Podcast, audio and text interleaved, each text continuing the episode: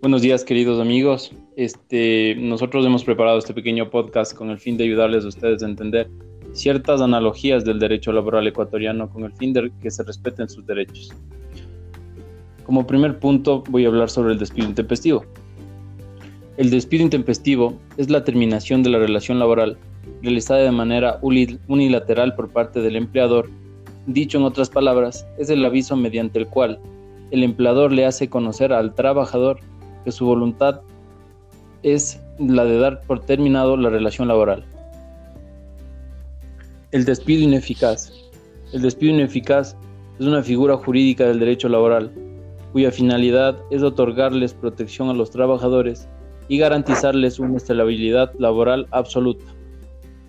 La protección es solo para trabajadores en estado de embarazo o asociado a su condición de gestación o maternidad y para los dirigentes sindicales, cual no todos los trabajadores de nuestro país cuentan con estabilidad absoluta. Fondo de reserva. El fondo de reserva constituye el trabajo capitalizado por cada trabajador va acumulando a través de los años. Este beneficio no le permite el trabajador por ningún motivo. Tiene derecho a gozar de este beneficio todo trabajador que preste servicios por más de un año al mismo empleador a partir del primer año. Si el trabajador se separa o es separado antes de completar el primer año de servicios, no tiene derecho al fondo de reserva. Más, si regresa a servir al mismo empleador, se suma el tiempo de servicio anterior al posterior para efectos del cómputo del año referido anteriormente. A continuación, mi compañera. También como beneficios de ley tenemos la remuneración por horas suplementarias y extraordinarias, las mismas que deben ser celebradas por escrito por las partes y aprobadas por un inspector de trabajo.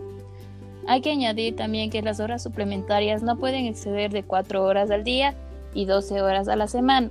Si este pasa del día o 24 horas, el empleador debe pagar un recargo del 50% y si dichas horas estuvieran comprendidas entre las 24 horas, el trabajador tendrá derecho a un 100% de recargo.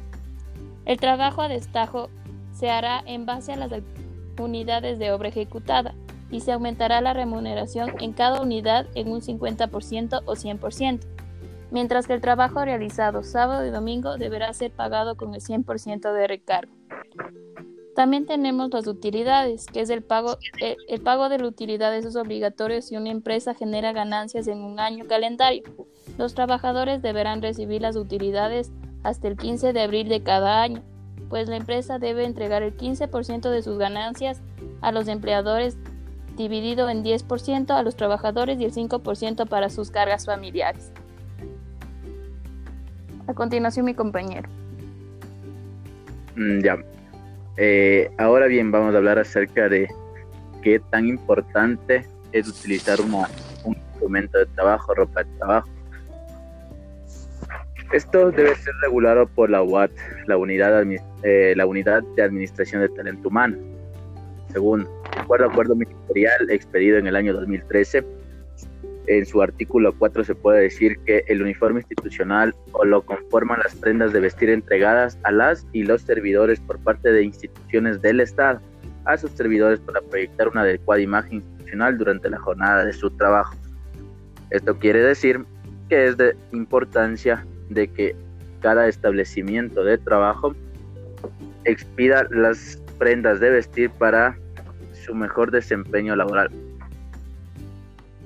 Ahora, el derecho a las utilidades, de acuerdo al artículo 97 del Código de Trabajo, establece que el empleador o empresa reconocerá en beneficio de sus trabajadores el 15% de las utilidades líquidas. ¿Para qué? Pues para la determinación de las mismas. Se tomará como base las declaraciones o las liquidaciones del pago del impuesto a la renta. Esto quiere decir que están obligados todos aquellos empleadores al pago y al registro regulado en el presente acuerdo ministerial a que sean a que los empleadores que sean personas naturales o jurídicas obligadas a llevar la contabilidad incluidas tanto las sociedades de hecho sucesiones indivisas y patrimonio de autónomo con personal bajo la relación de, de dependencia ahora acerca de el desahucio El desahucio es cuando el trabajador prácticamente presenta su renuncia voluntariamente.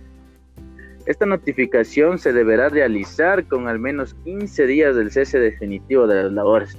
Dicho plazo se puede reducir por aceptación del empleador, tal y como le indica nuestro código de trabajo. Esta liquidación se la pagará dentro de los 15 días después del aviso del desahucio. Eso es todo con respecto a nuestra información.